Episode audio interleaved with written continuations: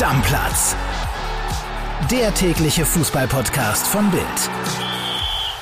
Bulli Blitzvorschau Nummer 4. Wir sprechen heute über den VfB Stuttgart. Ich habe Felix Arnold am Telefon. Felix, schön, dass du mit dabei bist. Servus, hi. Ich würde sagen, wir fangen direkt an mit der Startelf. Wie kann die aussehen? Im Tor natürlich weiterhin Flo Müller, die Dreierkette Mafropanos, Anton und Ito. Dann rechts ist Josh Wagnermann vom Hamburger SV zum VfB gekommen. Die Doppel 6 bzw. Doppel 8 bilden Kapitän Endo und Orel Mangala. Auf der linken Seite ist auch noch ein kleines Fragezeichen. Äh, Borna Sosa, der dort die Stammkraft ist, könnte eventuell noch verkauft werden. Und vorne die Dreierreihe Fürich, Kalajdzic, Tomasch, sofern Kalajdzic nicht noch verkauft wird. Aber aktuell liegen für ihn keine Angebote auf dem Tisch. Was willst du sagen? Wir sind die drei wichtigsten Jungs beim VfB? Das ist ganz interessant, weil von den drei wichtigsten Jungs sind zwei eben wie ich gerade gesagt habe, noch mit einem Fragezeichen zu versehen. Ganz klar Wataru Endo, der Kapitän, ist der Leader beim VfB. An ihm gibt es kein Vorbeikommen. Er ist jetzt gestern auch vom Trainer wieder zum Kapitän ernannt worden. Und bei den anderen beiden, solange sie eben fit sind und diese Traumkombi Sosa Kalajdzic wieder loslegen kann, ja, werden die eben ein ganz, ganz wichtiges Element weiter im VfB-Spiel bleiben. Was meinst du denn, wer hat das größte Potenzial, eine positive Überraschung zu werden in Stuttgart? Also ich denke, die Verpflichtung von Josh Wagnermann vom HSV, die sich mehrere Wochen hingezogen hat, könnte passen wie der Deckel auf den Topf. Der VfB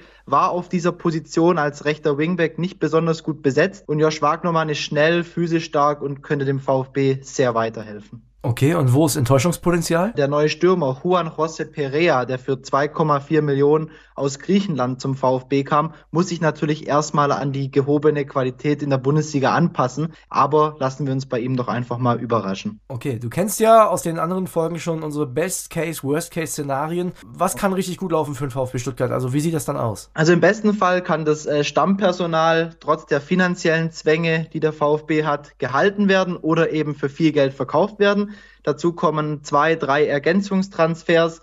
Ähm, dann könnte ich mir gut vorstellen, dass wenn sie noch einen guten Start in die Saison haben, dass man dann eine sorgenfreie, ruhige Saison spielt. Okay, und wenn es richtig schlecht läuft? Was ist das Worst-Case-Szenario? Ja, der VfB hat aktuell noch einen XXL-Kader. 34 Mann sind hier im Trainingslager im Allgäu mit dabei. Das kann natürlich schon mal für Stunk sorgen, für Unzufriedenheit. Dazu ist der Start mit äh, Heimspiel gegen Leipzig, auswärts in Bremen und einem Heimspiel gegen Freiburg alles andere als einfach. Das heißt, da könnte schon sein, dass die jüngste Mannschaft der Liga, die es ja nach wie vor noch ist, der VfB, von Anfang an so ein bisschen mit dem Rücken zur Wand steht.